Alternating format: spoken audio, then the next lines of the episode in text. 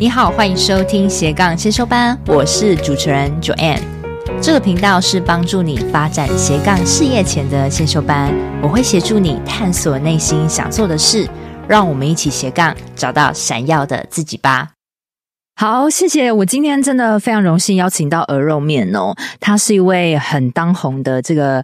图文系的 YouTuber，OK，我们来科普一下，就是很多人可能还不知道你是谁。那我觉得现在可以开始看你的频道，你的 YouTube 频道叫做严肃的鹅肉面。严肃的鹅肉面，我们来想想我们是怎么样认识好了。其实我跟你有一些渊源，对不对？对，蛮神奇的。而且我们刚刚在讲说，这是几年前啊，有哦，四年前了，嗯，那就是我刚开始做的时候。哇，我先跟大家提一下我跟鹅肉面的背景哦。呃，之前我曾经有说我想要创业嘛，所以我跟我朋友一起想做一个装潢公司，就是做一个木质的一个银幕架。然后那时候我们缺乏设计师，所以我们就请你到我们的公司来去谈。但是虽然那场合作没有谈成，对，但是后来我。我记得过不久你就说你有开了一个频道，我都忘了我有跟你讲过这件事了。有，那时候我们还想说，哎，这个可以做得起来吗？我当时也不知道可以，后来发现哇，怎么搞的有点厉害？因为那时候我只知道你要做一个频道是教英文，因为你说，哎、嗯，你也会画画，你也会英文，嗯、所以你就干脆当 YouTuber 教人家英文。嗯，但是是搞笑那种，就是志不在教英文，就是有点搞笑搞笑那种无厘头的教法这样子。对，对啊、所以那时候我认识你是非常。非常非常早期，就是你第一支影片还没有很多人看的时候，超级早期，对对。然后我很好奇，就是你那个时候是什么样的状态下，你为什么会想要做 YouTuber？因为你那时候是一个很安稳的工作嘛，那时候是在做室内设计师，所以你是边斜杠做 YouTuber 是吗？没错。嗯，总之那个时候我根本甚至不知道今天会以 YouTuber 的身份坐在这边，然后我也不知道就是这会变我工作，因为室内设计设计算是我专业嘛，虽然说。工作算是好玩，是自己喜欢的事，但呃，做久了会有一种疲乏感，会觉得说，哦，有时候会有预算的考量啊，然后可能业主很白痴啊，或是老板也很白痴啊 之类的，然后会影响到我要做的东西。我就想说，我想要自己在另外做一个我可以完全掌控的，不会有人管我的设计或者是创作这样子。嗯，因为我一直都蛮喜欢搞笑的嘛，就是搞笑创作这种东西，所以一开始我只是做给我的朋友看。就做了三支影片，我就说我来做那种很恶搞的英语教学，嗯，对对对，然后他们就看到了，他们就说：“哎，你这个应该要放到 YouTube。”然后我那时候就甚至不知道 YouTuber 这种东西可以赚钱，我说：“哦，好，没差，就放上去啊，这样比较好分享。”啊，对对对，传影片比较累，所以那时候你是先做了自己私下的影片给朋友看，朋友劝你可以放在 YouTuber 上，对对对，然后他们可能知道说 YouTuber 是干嘛可以赚钱什么的，但我当时根本没想那么多，我就想说，然后就我放上。去三集，我只有做好前三集，嗯，而且我本来只想做这三集。对，然后就有人把它转到一个论坛叫巴哈姆特，这样。哦，我知道这是电玩的一个最大平台。是是是，嗯，然后就三集都有蛮多人回的，我就觉得哎蛮酷的这样子，就是看到一些回应，嗯，但自己身为作者也会觉得蛮爽的这样。对，然后刚好那时候就觉得，诶好像还可以出个四啊，出个五，出个六。做到大概第五集的时候巴哈的那一篇就你知道，巴哈的文如果他得到很多赞，他的赞是叫 GP，好像超过一百还怎么样的话会爆这样子，然后那篇就爆了，所以，所以做到第四、第四、第五、第五部的时候就爆掉了，对，对就爆了，就所以我每次都说我真的超级幸运。就是那那个爆是怎么样的爆？是一个影片，一支影片有多多少的？哦，不是不是，那个就是几百吧，加到可能一百人、两百人的的观观众这样子。嗯，就是以 YouTuber 来说，当然算超级少，但以当时我来说，我就想说，哇，一百一百是个很大的数字这样子。嗯，对啊。然后在巴哈的那一篇是蛮多人分享，所以那一篇就是开始有一些固定的观众会在。我就有点想说，哦，那就初六、初七、初八，不小心就一直做到现在。好，严肃牛肉面主要这个频道是在做什么？它不是英语教学，它曾经是英语的，但是也不是像阿迪那种认真教，只是曾经就是在胡闹的教学那种。然后。我觉得大家可以把它想象成是，例如说猎人的作者，他曾经画过《幽游白书》，然后后来连载结束了，他画下一个了，大概是这样的感觉。就是我英语的部分，我后来觉得 OK，好像差不多了，梗用的差不多了，用完了。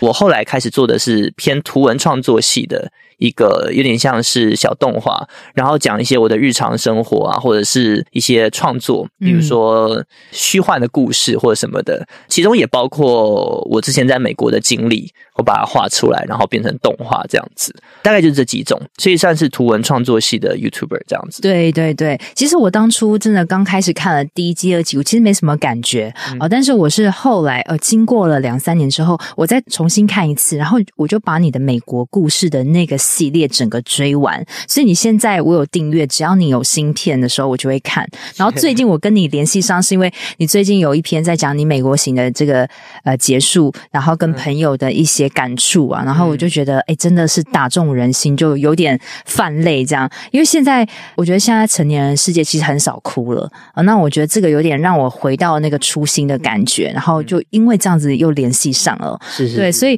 大家可以去看他的美国行的故事。你会发现哇，就是有一只小企鹅很可爱，对，是我，就是鹅肉面把它自己画成一个企鹅，然后融入在每一支影片的故事里面，然后那个企鹅你觉得越看越讨喜。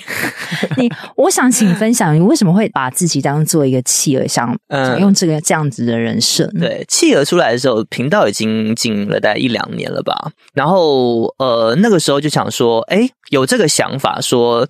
英语教学以外，可以做一些个人的故事，但是画人首先太麻烦了，人的整个动作、五官什么的，然后又觉得很别扭的感觉，就想说，哦，我最喜欢的动物是企鹅，那就把自己变成一只企鹅吧，这样子，对啊，嗯、所以就是以企鹅为主角，然后开始出来这样子。OK OK，所以我觉得你每一篇的这个影片，如果大家有去细细看，就知道每一篇其实都很有梗。然后那个故事是还有那种创意啊，是我们没有想象过的。哦，那你觉得你会每一支影片都那么有创意？是为什么？是你本身就有这样的天赋，还是其实你需要经过很多的编排？我很想了解这个制作的过程。OK，我其实还蛮感动，就很多人可以感同的。我觉得幽默这种东西很对店铺啦，就是说有些人觉得好笑，我不一定觉得好笑；我觉得好笑，有些人不一定觉得好笑。但你说编排那个是我是有刻意在做的，像是我经历了一个故事，我通常会把我想要把它做成影片的话。首先，他要先经历过。我想说，OK，这个故事的这个地方有爆点，OK，这个地方好像蛮有趣的，这样子。那我要稍微的铺陈它一下，这样子。所以，我认为故事本身好不好笑是一件事情。如果越好笑的故事，像是做厨师做食材一样，越好的食材越容易做出好吃的东西。嗯，但是很厉害的厨师，你就算是还好的食材。你也可以做的很好吃，这样子。对，所以我觉得后来有一点点考验说故事的功力跟整体的动画的铺陈，这样子。那一支影片的诞生，你会比如说收集这个素材，收集故事之后，嗯呃，其他比如说像是呃动画的制作啊、脚本这些，全部都是你自己一手，都是我自己来的。哇，那需要经过多少的时间？哇，OK，我算是 YouTuber 之中做影片做的大概是倒数慢的那种，就是我上片的频率很慢很慢，很多人。都是一周两更、三更啊，这样。嗯、我一个月大概一两更吧，嗯甚至两个月一更。因为你这个动画会需要极大的时间呢。一方面是我没有想要让我的东西外包出去给别人，我自己有一点点偏执啊，在这方面，就是我想要都自己来，就是别人做当然也可以，但是我就觉得那个味道会有点跑掉。那至于你刚刚说时间的话，总之这种影片它分为几个步骤，第一个是先剧本嘛，剧本写出来，剧本写好之后我会先配音，配音。之后我会开始画它的分镜，就是整个剧本它做成影片，它需要几格，然后我要知道我会画多久，我再开始画。最后画好了，也配音完了，剧本也好了之后，要把它们合在一起做成一支影片。那这个总共的流程顺利的话，可以。大概七八天可以搞定，七八天大概十五分钟影片啊，没有没有那么大概大概八分钟九分钟的影片，八八九分钟的影片要要将近一个礼拜的时间完整的投入做它，完整的完全没有休息的那种，完全，而且你现在从二零一八年进到现在也四年多了，哦，那其实也是固定的维持同样的产出，哎，有变慢的趋势，变慢趋势是为什么？你觉得？我想讲的东西越来越，就是我有点逼死自己，一开始就是比较。OK，我想讲这个，我也不太去想说我要怎么样去讲它，因为每个故事有不同的角度可以去讲它，然后切角啊，或是我背后想要传达的意义或者什么的。一开始就说 OK，这是故事，我把这个讲出来，OK，good。但我现在会去想说，我在这个故事中经历了什么，然后我想要把那个情感传达给观众。我觉得这个是我在 YouTube 上面比较算是特色吗？就是是哦，有蛮多的图文创作者，但是我比较想要挖心灵的那一块，很深诶、欸，你挖很深很深。我后来就有点走火入魔这一块，就是我后来发现哦，我在影片中可以加一些这种寓意啊，或者是一些我个人的想法，传达一些我的价值观，这样。所以我很喜欢一个卡通叫做《探险火宝》，那它就是。表面上是那种哦可爱啊，然后很逗趣、无厘头搞笑的，但他其实也是一样。他深层如果大人看跟小孩看，是是完全看到不同的东西。我就很喜欢这种糖衣包裹住，然后里面有一些深层的东西的。这个其实是需要经过时间的累积而来的，嗯、不是说马上刚开始就能挖得到了。是，你觉得从以前的那样子的表层哈，然后到现在你可以真的做了一个影片，我觉得你做的一个影片有点像是导演的角色哦。我觉得这可能需要一定的思想程度的提升，才有办法做到这些。对啊，这个一方面就是说，因为我觉得我做动画的初衷。有点像是做创作嘛，创作对于艺术家来说，就是我在做一个 baby 这样子。对，然后越做就会越想要说，哎，我要做的比上次更好，要比上次更好。Eventually 有一点变成说，哦，我想要加这个加那个，我不想要只做以前那种东西了，这样子。我是我觉得艺术家都会一直经历过这样子的不断的往前的这种路，这样子。那我很庆幸你最后是越走越真诚。嗯不是越走越歪，因为很多的人 开始，你看现在，你现在有二十几万的订阅，有越来越多的流量，大部分的人是会越走越歪。对，可能因为商业的考量，然后又会因为很多网友的想法，还有你自己可能也没有办法盯到那个时候。你你觉得你到现在是让别人更看到你另外一个层次，但是有时候。必须我们还是要维生嘛，对不对？对对对对对。那怎么办？如果说遇到很多业配厂商找到你哦，你今天遇到的这个业配厂商，你觉得你就是不是很喜欢他的东西？你觉得你跟他理念不同的时候，你该怎么沟通？就没有办法，就是我的真的就不接吗？真的就多贵就不要哦。如果超贵的话，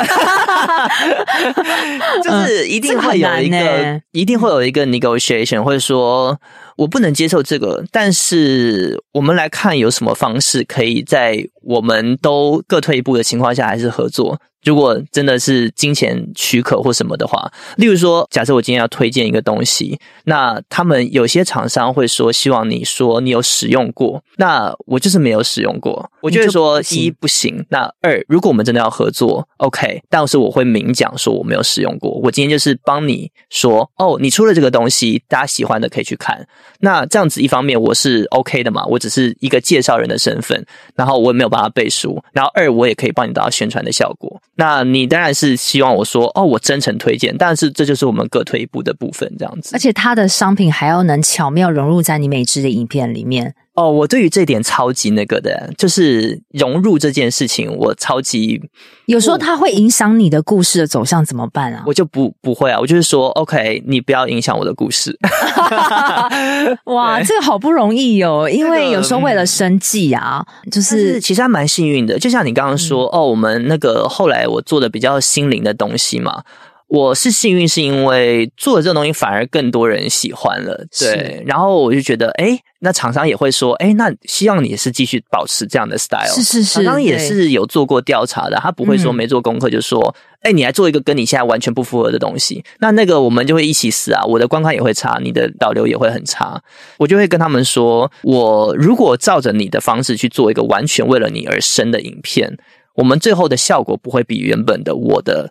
拆出来，然后你的拆出来好，嗯，那他们就会看他们 O 不 OK。那通常厂商是会知道这件事情，他们可以理解，就会说哦，那就那我们就照你说的做。因为你自己走出一条真诚的路，那别人会感觉到，嗯、别人也会去配合你的 style，、啊啊、然后你的厂商都跟你的小饼干，嗯、就是你的粉丝们也都是一个好的循环。目前遇到厂商也都是很，我有遇过一两个雷的厂商，但是大部分的厂商都是很 OK 的，他们都是很可以接受你说可以谈说这个有没有。沟通空间啊什么的，嗯，OK，我觉得很棒，是你一直保持的初心，其实也是一一直我很想带给我的斜杠先修班的同学们，很多人他经营 YouTube，他会觉得啊，YouTube 好像很好赚，大家都是先看钱这个部分啊、哦。但是我一直告诉大家，真的你要做一个斜杠或是你的事业，你真的不要一直在想钱，因为你可能刚开始你没有那么的幸运，没有办法让你爆红的时候，你没有钱进来，基本上你就做不下去。是，是，但反而是你，你刚开始你说你为了做这个频道，是你会觉得很有趣，很多梗你想要分享，对，然后最后。哎，越做越久的时候，你反而想要，我觉得实现你更高的一个精神吧，是是是，就是想要挖掘一个人性这样子。对对对对对。那我想要再探讨一下，因为刚刚我们说你之前是室内设计师嘛，然后边做着这个斜杠的 YouTuber，大概嘎着做两年多，你那个时候会不会很忙啊？你都是怎么去管理的时间？你怎么嘎过来？因为室内设计师已经够忙，又要画画，然后现在又要 画 You 画 YouTube 的影片。那个时候很忙，但我觉得我现在好像没有比较不忙。现在干嘛？因为现在忙了啊，就是因为现在是我没有隶属任何公司了，对不对？我自己是自己的老板的感觉，就变成说我随时都在工作。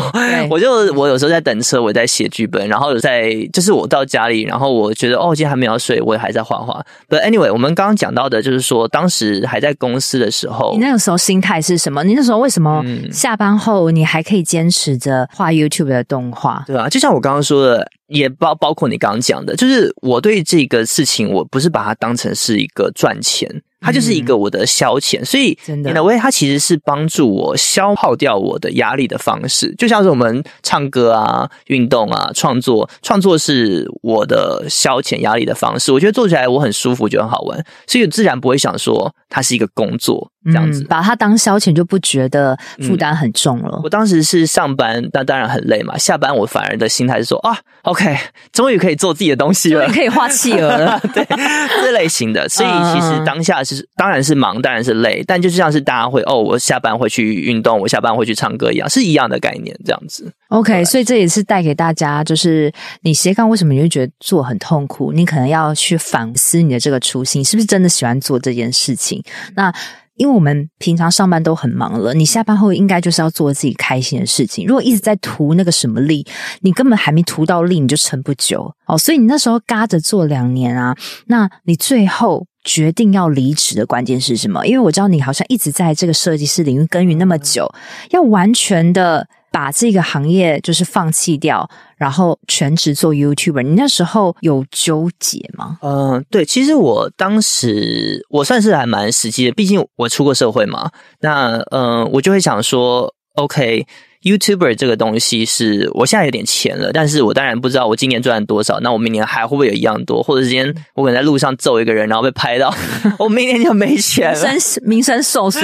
对，所以呃，我当时是 OK，我先是离职嘛，对不对？那时候是因为 YouTube 的钱有越来越多，那我给自己的一个标准就是说，如果我现在 YouTube 赚的钱已经超过了我的室内设计的收入。已经几个月都是这样子的话，我才让自己可以离职。这样子的话，我会更多的时间可以去做 YouTube，那我就应该会赚更多的钱。所以我是基于非常现实的考量说，当然，当然，对，我现在要不要离职？然后我其实离职之后呢，我还是有一个 backup 的一个 plan，就是我不是说哦毅然决然离职。那如果 YouTube 突然我今天有赚，那我明天没有，那怎么办？真的，所以刚好设计是一个我可以自己接案的东西，所以我离职了之后，我也自己接案了半年一年的时间。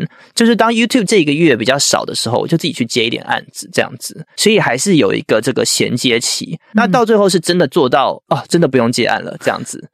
OK，真的是好像很多斜杠者都是这样的转换哦，就是觉得哎，好像。可以超过正职薪水，后来真的超过了，然后你你当然也会害怕，因为我们自媒体产业就是一个不稳定，你根本不知道明年会怎么样。但是还好你有给自己留个备案。对，如果现在先听到这边的听众，如果你也是像这样子的状况，嗯、你去想一个，如果你真的啊、呃、今天没饭吃了，你可以做什么样的工作去替代它？是是是。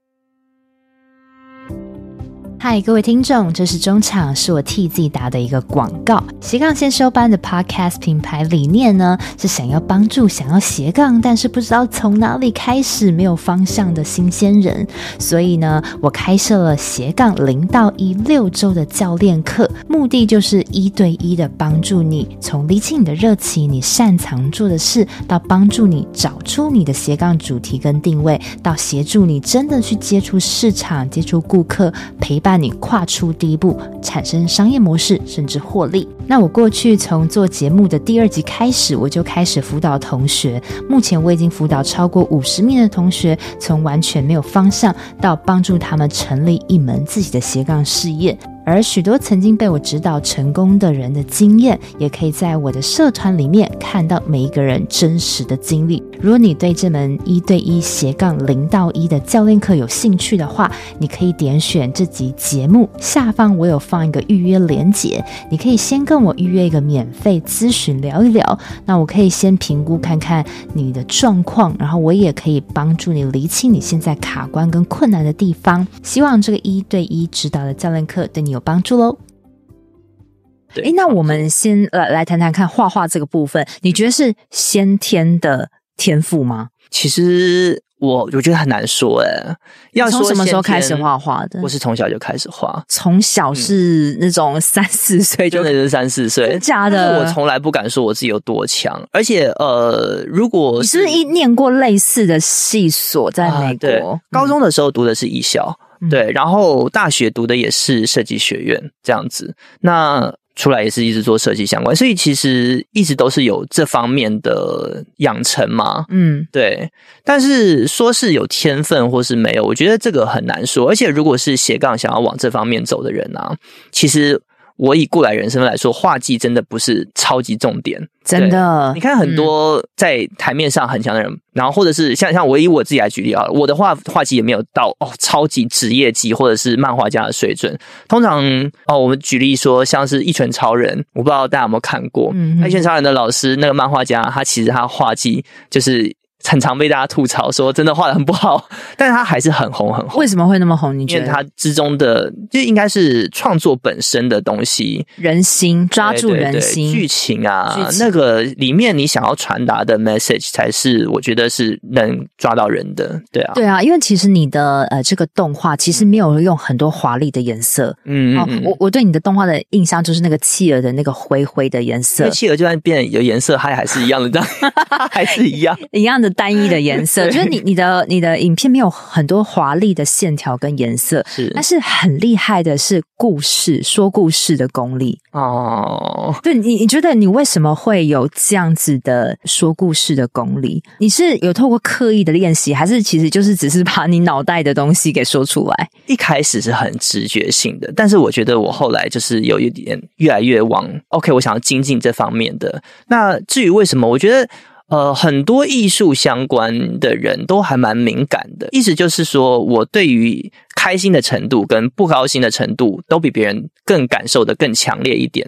就别人遇见同样的事情，他的不高兴指数可能是五十，但我可能是一百这样子。有在你的影片中感觉？对对对，就是说难听点，就是我是一个很玻璃心的人。对，就是我很容易受到一些哦一两个字或是几句话的影响，我一整天，或者是。一些事情小事就让我开心很多，很感动这样子。然后、啊、它是你的创作的养分。对，我反而觉得这个东西，大家可能会说哇，有点不方便嘛，就是说它会让你起伏情绪起伏很大啊什么的。但是它其实也可以当很好的说故事的方式，因为你感受的很深，你说出来的东西也可以让别人想到说哇，我的感受那么深，我要让你知道这个感受。所以正是因为我们都有那么敏感的。感觉才可以让人感受到说，我要怎么样 touch your heart 这样子的感觉。嗯，对啊，我觉得你现在的影片啊，这个说故事的铺陈啊，跟人物的设定啊，你讲话的方式，就是完全的把你的个性的最好的一面给。完全拿出来，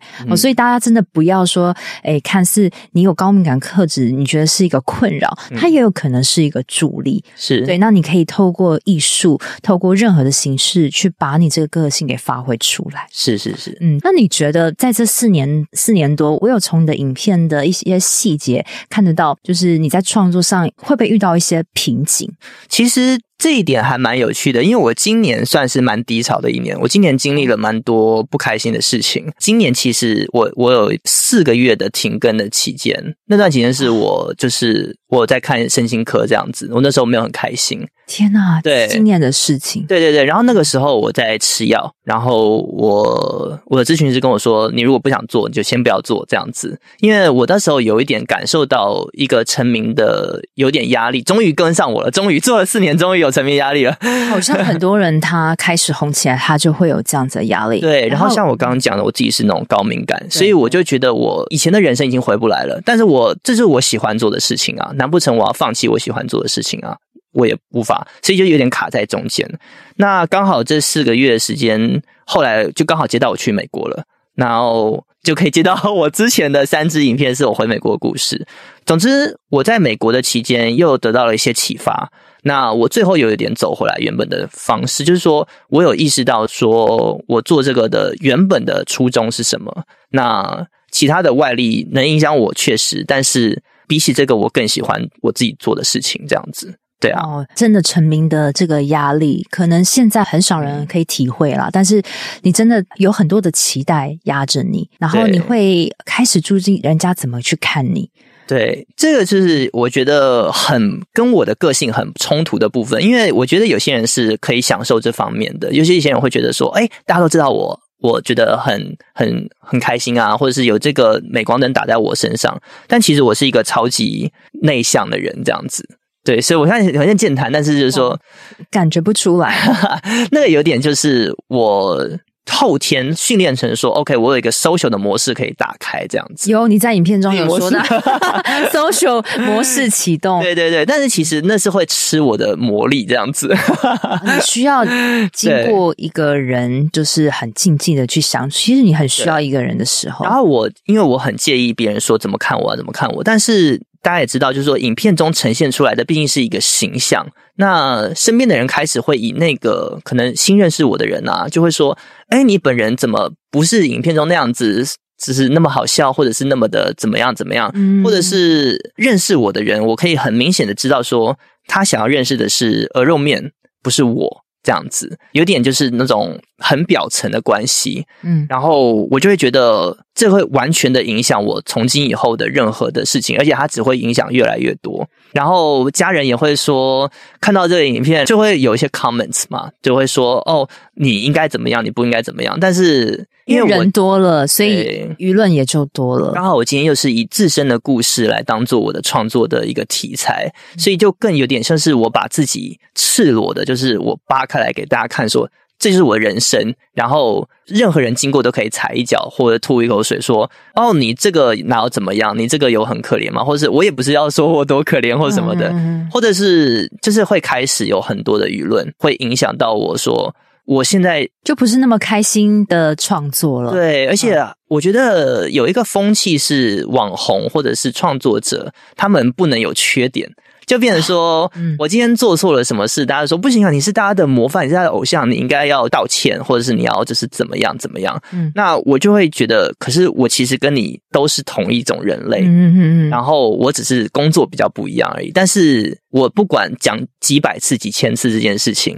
这个世界再也无法理解这件事情了。对对，没错。那我觉得你还好，那时候今年啦，你虽然很低潮，嗯、但是做对一件事，就是你有找神经科的医生，是然后还有就是你给自己一个假期去美国，刚好那时候有工作邀约，对，就去了。所以在美国行，你觉得因为是看到朋友吗？还是看到朋友？你的朋友跟你，他跟你说什么？我本来就跟他说：“哎，我换工作了。”介绍一下，就是很低潮，就是觉得不不想。我就说，我就说我没有要跟我的观众交代了，我要跑了。因为我一直都是一个还蛮自我的人，我觉得创作就是我不需要对任何人交代，真的啊，我不能，我不能因为你说你叫我出什么我就出什么，你给我钱我也不会想做，就算我就是就是个艺术家的底子，对，我只想做我想做的东西。然后，总之他的说法是说。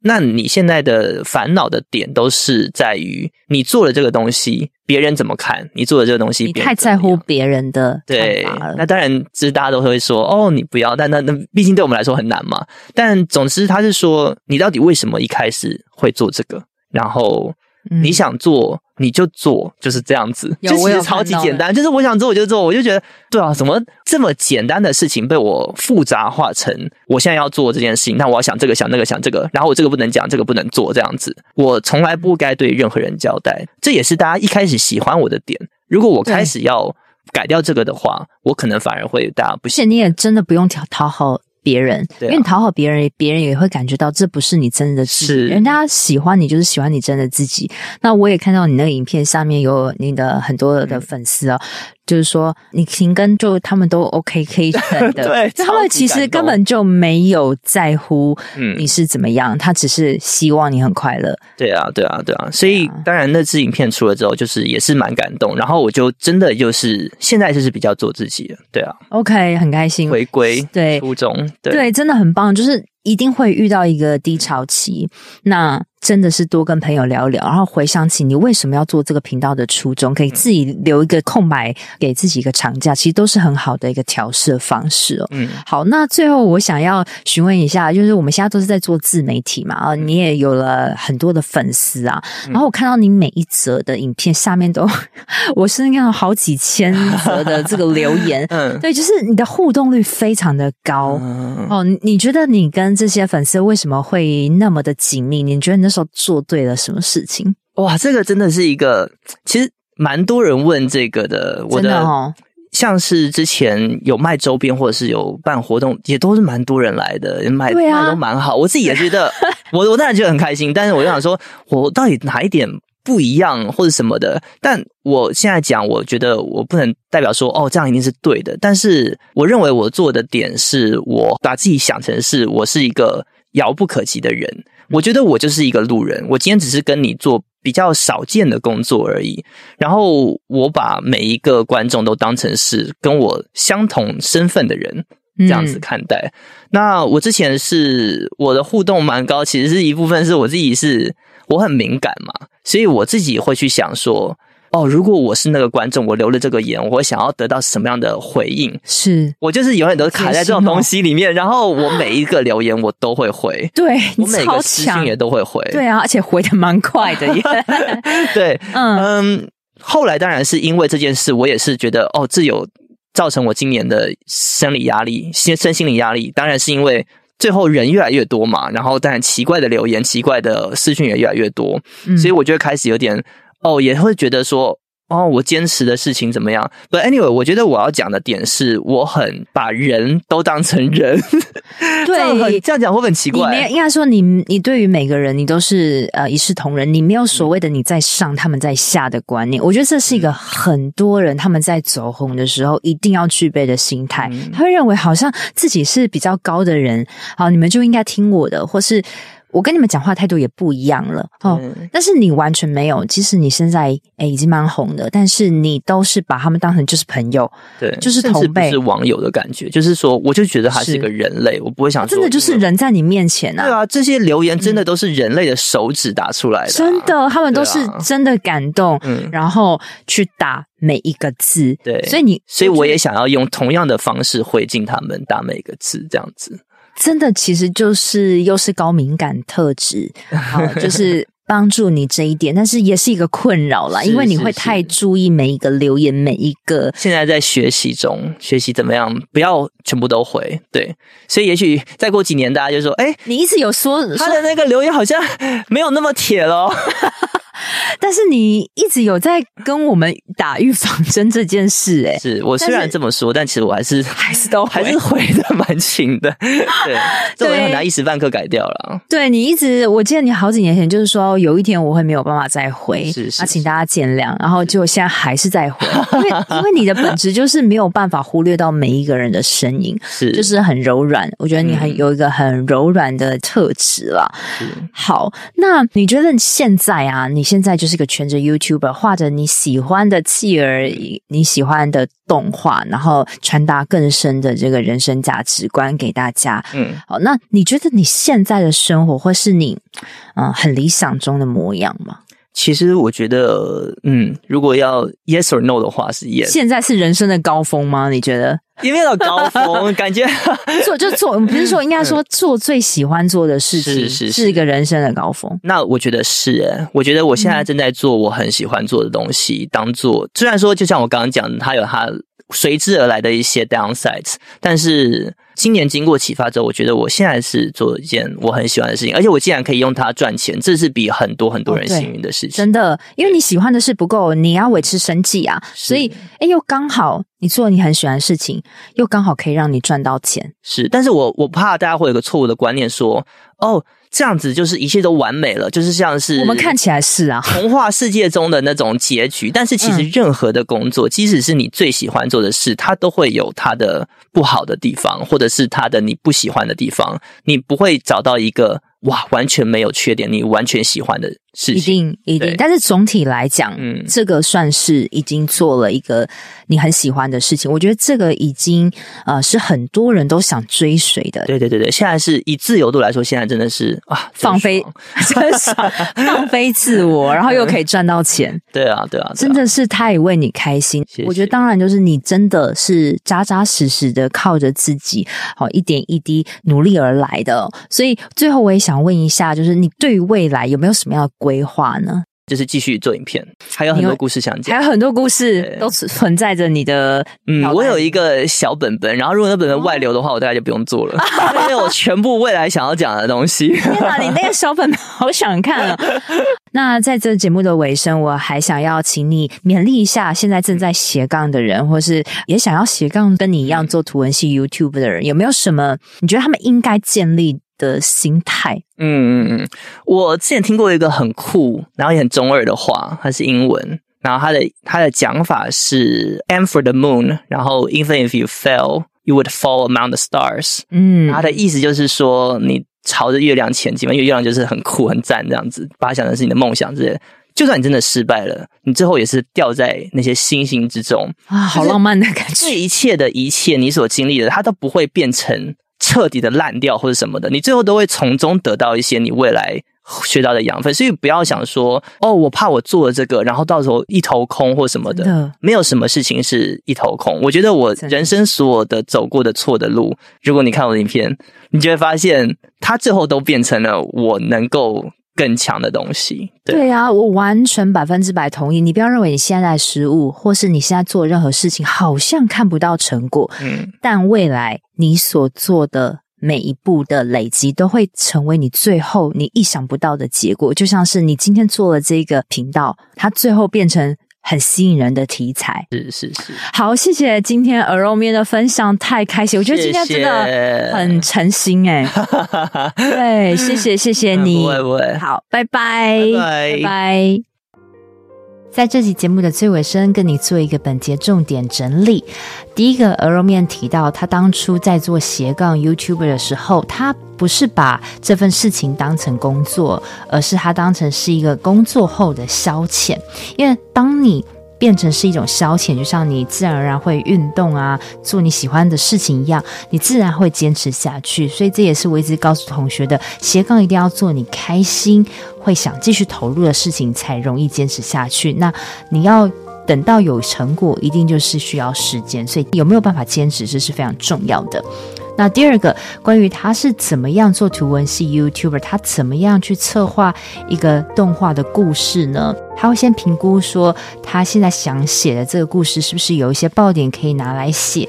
那另外，他提到说，说故事的功力是非常重要的。如果要做一则八到九分钟的动画影片的话，从这个写剧本啊、配音啊、画分镜啊等等，需要八九个整天做完它。如果你想朝这个领域，或许可以参考看看。那第三个重点是他提到说，如果你是喜欢画画的话，但你不要担心说你画画画技不如人，因为画技始终不是重点，而是动画里面的剧情跟你的故事想传达的理念才是最重要的。鹅肉面他有提到说，他现在还蛮耕耘挖心灵这一块，他会把一则故事说得很有寓意，也可以让他的听众知道他的价值观。这是一个非常深层的，非常需要有观察力跟一些历练才做得出来的。但是当你做到这个程度的时候，你跟听众的这个连接感其实会越来越近，那别人也更可以感觉到你的态度。